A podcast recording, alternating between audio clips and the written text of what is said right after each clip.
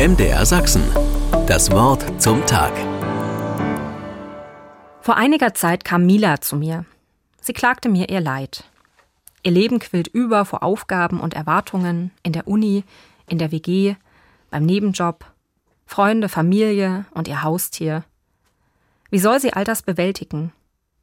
Ihr kam es vor, als würde sie allem nur hinterherlaufen und bliebe dabei selbst auf der Strecke. Das wollte sie ändern. Wir fanden schnell heraus, woran es lag.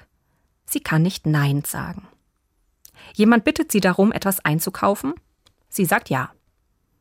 Jemand fragt sie, ob sie mit ins Schwimmbad gehen wolle. Sie sagt ja.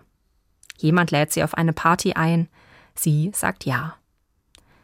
Wem das Nein sagen schwerfällt, hat oft Angst vor einem enttäuschten Blick oder einem unangenehmen Schweigen. Tatsächlich kann es Menschen irritieren, wenn jemand sich die Freiheit nimmt, Nein zu sagen. Dabei ist Nein ein wichtiges Wort. Nein, heute Abend habe ich schon etwas vor.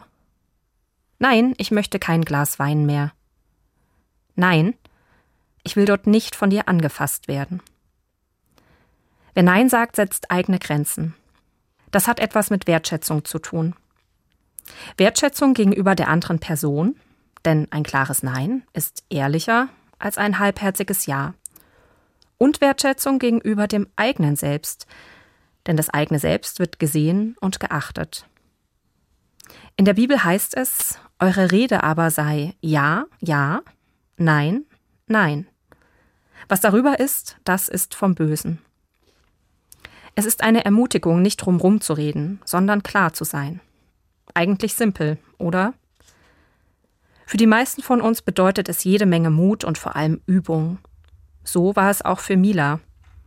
Die wichtigste Erkenntnis war für sie, jedes Nein zu der einen Sache ist auch ein Ja für eine andere. Wozu möchte ich also Ja sagen?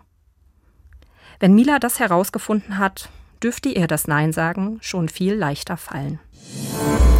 MDR Sachsen. Das Wort zum Tag.